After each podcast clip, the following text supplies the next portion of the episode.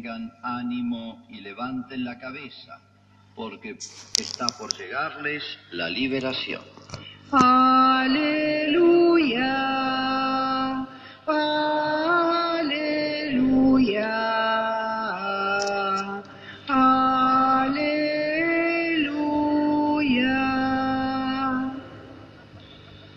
El Señor esté con ustedes. Y con tu espíritu. Evangelio de nuestro Señor Jesucristo según San Lucas. Gloria a ti, Señor. Como algunos, hablando del templo, decían que estaba adornado con hermosas piedras y ofrendas votivas, Jesús dijo, de todo lo que ustedes contemplan, un día no quedará piedra sobre piedra, todo será destruido. Ellos le preguntaron, Maestro, ¿cuándo tendrá lugar esto y cuál será la señal de que va a suceder? Jesús respondió, tengan cuidado, no se dejen engañar, porque muchos se presentarán en mi nombre diciendo, soy yo. Y también, el tiempo está cerca. No lo sigan. Cuando oigan hablar de guerras y revoluciones, no se alarmen. Es necesario que esto ocurra antes, pero no llegará tan pronto el fin. Después les dijo, se levantará nación contra nación y reino contra reino. Habrá grandes terremotos, peste y hambre en el mundo y en muchas partes. Se verán también fenómenos aterradores y grandes señales en el cielo. Pero antes de todo eso, los detendrán, los perseguirán, los entregarán a las sinagogas y serán encarcelados. Los llevarán ante reyes y gobernadores a causa de mi nombre. Y esto les sucederá para que puedan dar testimonio de mí. Tengan bien presente que no deberán preparar su defensa, porque yo mismo les daré una, elo- una elocuencia y una sabiduría que ninguno de sus adversarios podrá resistir ni contradecir. Serán entregados hasta por sus propios padres y hermanos, por sus parientes y amigos, y a muchos de ustedes los matarán. Serán odiados por todos a causa de mi nombre pero ni siquiera un cabello se les caerá de la cabeza. Gracias a la constancia salvarán sus vidas. Es palabra del Señor. Gloria a ti, Señor Jesús.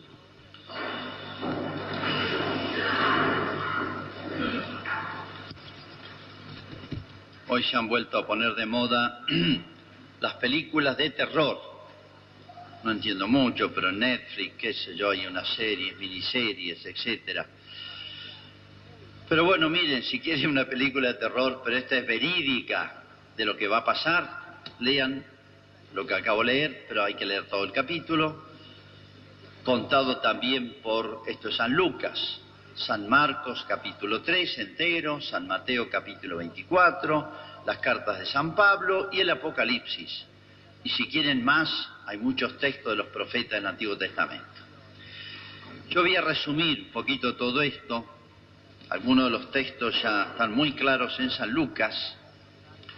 Voy a resumir un poquito lo que va a pasar. Lo que se suele llamar el fin del mundo. Padre, ¿es verdad que va a venir el fin del mundo? Miren, en realidad no es el fin del mundo, es el fin de la historia. O sea, el fin de la historia de los hombres. Pero el universo no va a desaparecer. No sabemos bien los detalles de cómo va a quedar, pero va a ser, según la palabra de San Pedro, va a ser regenerado. Va a haber cielos nuevos y tierra nueva. Dios no va a destruir su propia obra, una obra maestra. Va a ser transformada. ¿Cómo va a ser eso? Nos vamos a enterar cuando ocurra. Pero acá lo importante es que este va a ser el fin de la historia. Y ese fin de la historia significa, bueno, es como cuando el referee dice, toca el pito, señala el centro de la cancha, se acabó el partido. Se acabó. Lo que no hiciste hasta ahora. ¿Y quién va a poner ese fin? Cristo.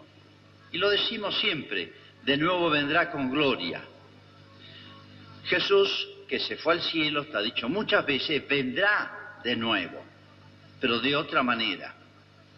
Vendrá en contraste con su primera venida, vendrá glorioso. La primera vez vino como un niñito frágil, si hasta lo quisieron matar apenas nace. Pero ahora vendrá esplendoroso. No sé cómo va a ser, se las va a arreglar para, dice, de uno a otro confín, como, como un rayo en la noche, un relámpago que ilumina la noche un, en un instante, por más oscura que esté, así va a ser la venida del Hijo del Hombre. Por un, un lado glorioso, va a venir no a ser juzgado por los hombres, sino a juzgar Él a los hombres. Vendrá a juzgar, vivos y difuntos.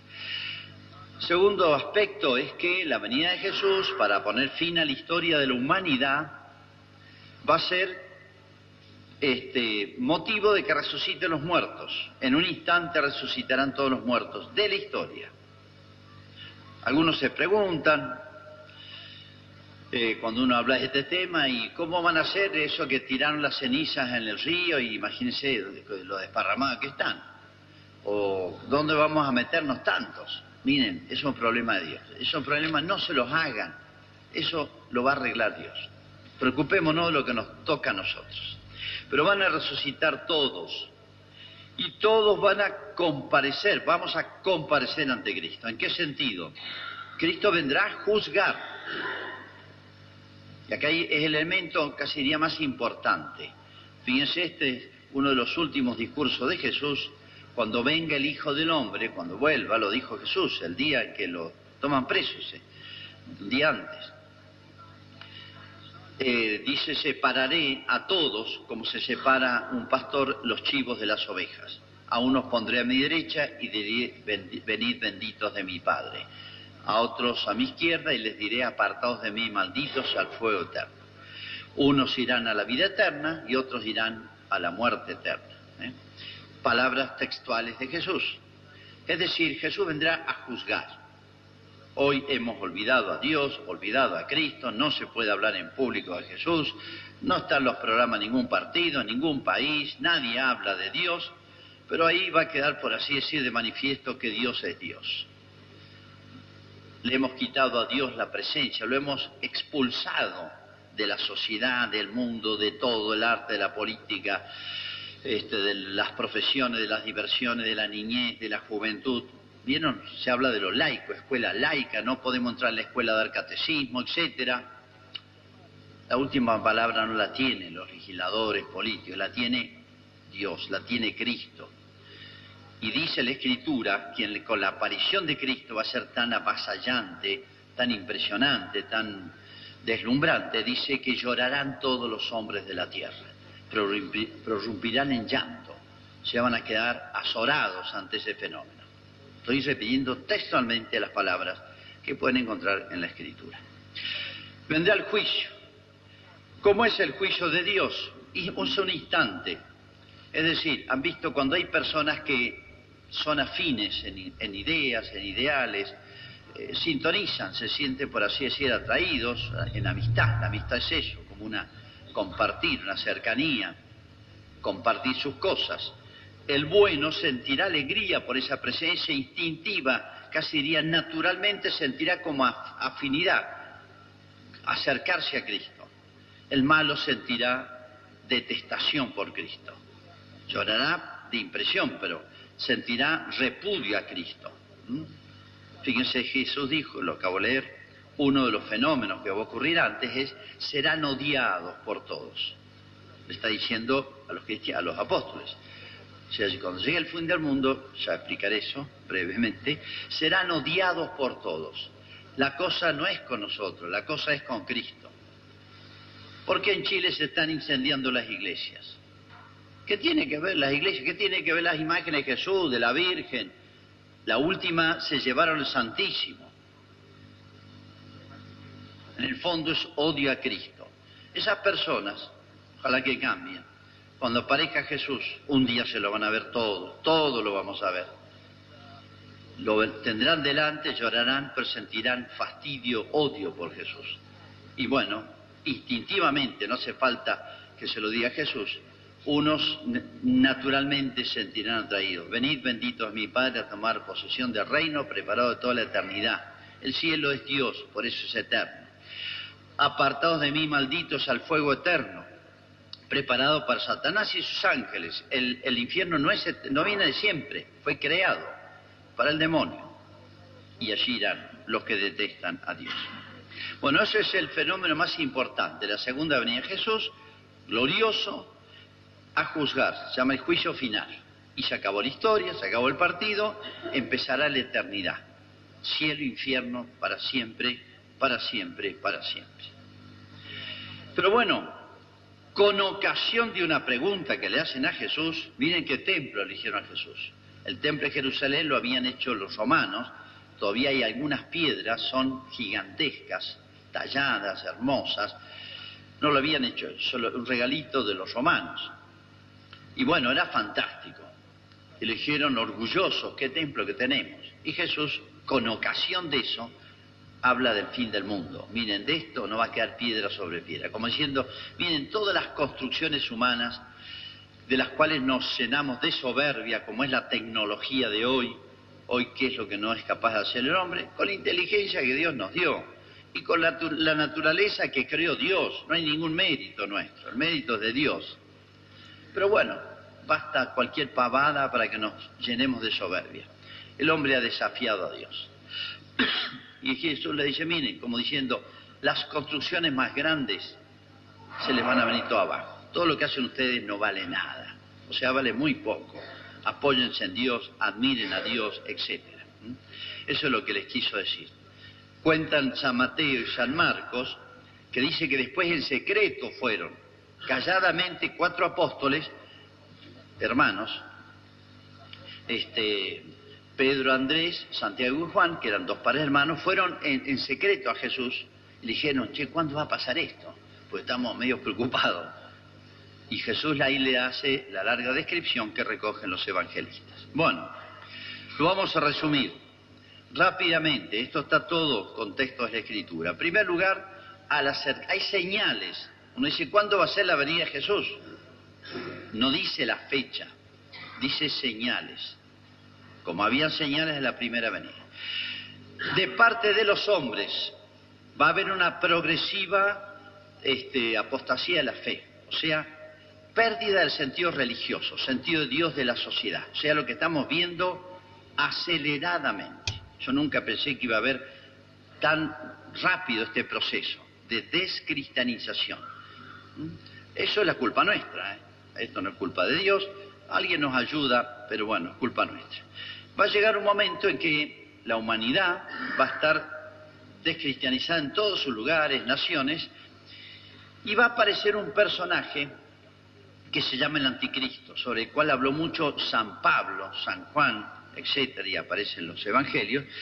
El anticristo, aunque no tenga, no se va a decir yo soy el anticristo, pero va a aparecer una persona que va a tener poder mundial. Hoy ya existe, ¿no? Va a tener poder mundial y va a tener control mundial. Lo dice el Apocalipsis. Dice, tendrán una marca las personas, de manera que nadie va a poder comprar ni vender sin que lo sepa, lo llama la bestia. Lo llama la bestia, el anticristo, ¿no? Va a ser un hombre de poder político y económico mundial. Hoy casi diría lo estamos viendo. Ese personaje se va a llamar el anticristo. Como el ser humano va a abandonar a Dios, poquito a poco, libremente, como lo estamos haciendo, y yo lo veo, lo veo día a día, año a año, una cosa, podría tomar índices, casamiento, perseverancia de los chicos de catecismo, entusiasmo para las cosas de Dios, docilidad, avidez, etcétera. No, no está chupando el mundo, poquito a poco. Como cuando oscurece, bien, ven, es a poquito a poquito, los ojos se van acostumbrando a la oscuridad, casi sin darnos cuenta de cómo va, se va apagando la luz. Bueno, esta separación de Dios, esta renuncia a Dios, y yo diría este fastidio de Dios, este odio a Dios, que repito, lo que estamos viendo, fíjense en, en los programas de televisión, cómo cuando llevan a alguien a defender cosas de orden natural humano, se ponen como leones. Siempre la prensa pone uno bueno y diez malos para que echarlo a los leones. Siempre hacen esto, fíjense. Después dicen, no, las dos campanas. Sí, pero a uno le dieron uno y al otro le pusieron ocho tipos en contra. Esas son las, una de las grandes mentiras de la sociedad, que, con las cuales nos están dando vuelta. Y, bueno, esto va a hacer que esta apostasía, este abandono de Dios, hace que nos, nos vamos a llevar mal todos. Miren, sin Dios nos peleamos todos en muy poco tiempo. Sí, porque esto, porque lo otro, vamos a tener mil razones. Por eso habrá guerras y rumores de guerras, nación contra nación, reino contra reino, revoluciones y guerras. O sea, la humanidad sin Dios es imposible que establezca la paz, por más que haya las Naciones Unidas y todo lo que ustedes quieran. No sirve para nada. O sea, el hombre sin Dios se acaba peleando. Nos volvemos como bestias. Eso es lo que le dice. Es como una consecuencia del abandono de Dios. Y el hombre llegará, dice San Pablo, lean la carta a los romanos, capítulo primero, dice el hombre llegará al separarse de Dios, Dios me abandonará, dice, y el hombre llegará a tocar fondo, lo digo con mis palabras, y los varones se juntarán con varones y las mujeres con mujeres. Yo nunca pensé que iba a haber eso. Hoy lo están imponiendo la sociedad. Lo dice la Carta de los Romanos, como diciendo, el hombre va a tocar fondo en lo más autodestructivo que hay. No solamente nos vamos a pelear entre nosotros, pueblos contra pueblos. En poco tiempo se está incendiando América Latina. Y las dos guerras mundiales, nunca en la historia de la humanidad ocurrió lo que ocurrió en el siglo XX. Ver, hay que ver los signos conflictos. Y bueno, las personas quieran ser fieles, honestas, rectas, seguir la ley de Dios, tener sentido común, humano, humano, ya no pido que seamos eh, eh, cristianos, sino aún lo humano va a ser cuestionado, como lo estamos viendo con el tema de la familia. Aceleradamente la destrucción de las leyes naturales, las que ha puesto Dios, hasta los pueblos antes de Cristo respetaban ciertas cosas que nosotros estamos legalmente contradiciendo e imponiéndolo totalitariamente en la sociedad. No sé si lo están viendo, pero los gobiernos que tenemos son totalitarios. Totalitarios. O sea, el gobierno maneja la vida privada, los hijos, los jóvenes, todos.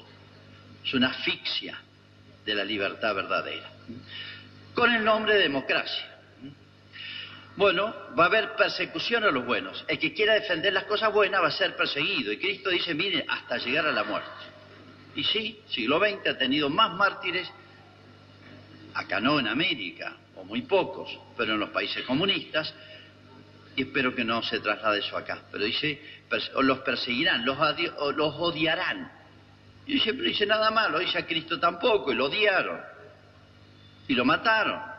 Lo juzgaron en tres tribunales, nadie lo defendió en público, salvo Pilato, y lo mataron. Seréis odiados a causa de mí, por Cristo. Ahí vamos a ver quién está bien parado y quién no. Bueno, por el exceso de maldad, dice, se enfriará el amor de Dios. O sea, habrá tanta maldad, la maldad ambiental que la experimentamos. ¿eh? En las grandes ciudades es tremendo. Un cura no puede salir con hábito a la calle en, Buenos Aires. Porque la prensa ha eh, convencido, a la gente que todos los curas somos violadores, pedófilos, qué sé yo. Ya ha creado eso. Y listo. Ya con qué te defendes? Con nada. Porque acá las razones no valen. Son pasiones. Son ideologías que no se discuten, las aceptan y ni las piensan. Bueno, dice, por el exceso maldad, dice, será, eh, eh, los cristianos se quebrarán, digamos, serán odiados por mi causa. Y si Jesús no adelantara su venida, no quedarían cristianos sobre la tierra, para que vean la situación a la que se va a llegar. Bueno, eh, segundo, la acción del demonio. El otro protagonista de la historia, uno es el hombre, otro es el demonio. Bueno, acá hay unas palabras misteriosas del Apocalipsis pero casi uno lo ha visto, dice el demonio será soltado por un tiempo. ¿Qué significa será soltado? Si al demonio lo soltaran del todo, imagínense cómo la pasaríamos. El demonio está atado. Pero claro, ¿qué es lo que frena la acción del demonio? La oración y las buenas obras de, las, de los hombres justos. La oración de los hombres, de las carmelitas que están en un monasterio, que dice, ¿para qué sirven si no hacen nada? Rezan. La oración de los consagrados, de las almas justas, de las almas buenas, de esos enfermos, de esa viejita que nadie le da y reza el rosario calladita, eso es lo que frena la acción del demonio. Pero como se, se va a enfriar la oración de los cristianos y las buenas obras, el demonio avanza. Cuando se pone el sol, ¿qué avanzan? Las tinieblas. Como se enfría la oración de los cristianos, como está pasando y es visible, cada vez estamos más tibios y flojos las cosas de Dios avanza las tinieblas. Si llueve menos, avanza el desierto. Es, pasa indefectiblemente. Por eso el demonio va a adquirir cada vez más poder. Es lo que estamos viendo. Bueno, por eso aparecerá el demonio, es un maestro en, en fabricar errores. El drama más grande del mundo de hoy, se lo he dicho muchas veces, son la confusión en las ideas. De las malas ideas vienen las malas obras y de las malas obras las malas costumbres y eso es la corrupción de la sociedad. Al bien lo llamamos mal y al mal lo llamamos bien hoy. No hay manera de explicar las cosas ya porque la gente no te entiende.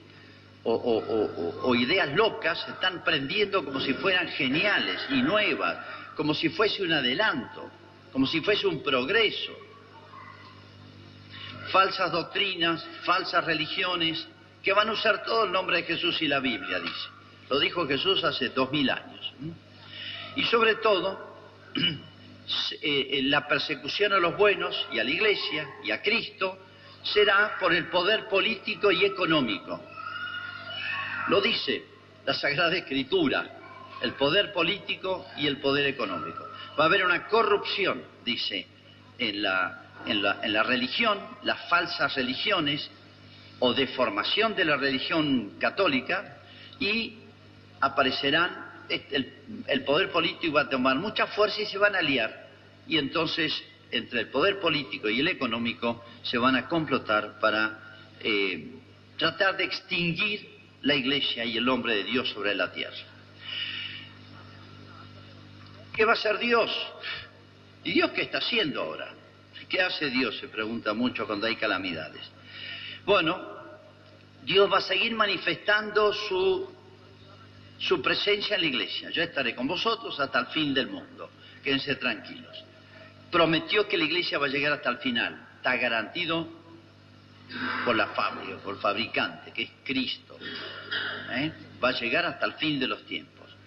Y se va, eh, por así decir, se va a dar dos señales notables en medio de esta persecución donde la iglesia parece realmente haber desaparecido, ya no quedar cristianos en la tierra, haber perdido la iglesia toda su fuerza, van a aparecer dos fenómenos notables. Una, el Evangelio será predicado hasta el confín de la tierra. O sea, a todas las naciones va a llegar la prédica del Evangelio y cristianos. Hoy esto casi ya está cumplido.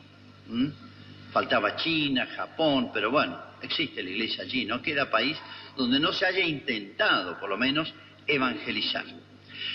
Y va a pasar otro fenómeno, por así decir, un gran consuelo para Cristo, y es esto, un fenómeno raro. Se va a convertir el pueblo judío. Es decir, el pueblo judío que mantiene su coherencia, a pesar de estar disperso por el mundo y una minoría en su tierra, va a aceptar a Cristo. Va a ser casi de golpe y masivamente. ¿Cómo va a ser eso? No sé, pero va a ser uno de los últimos signos notables, a pesar de esta debilidad y poca presencia de la Iglesia, el pueblo que rechazó a Cristo lo va a aceptar.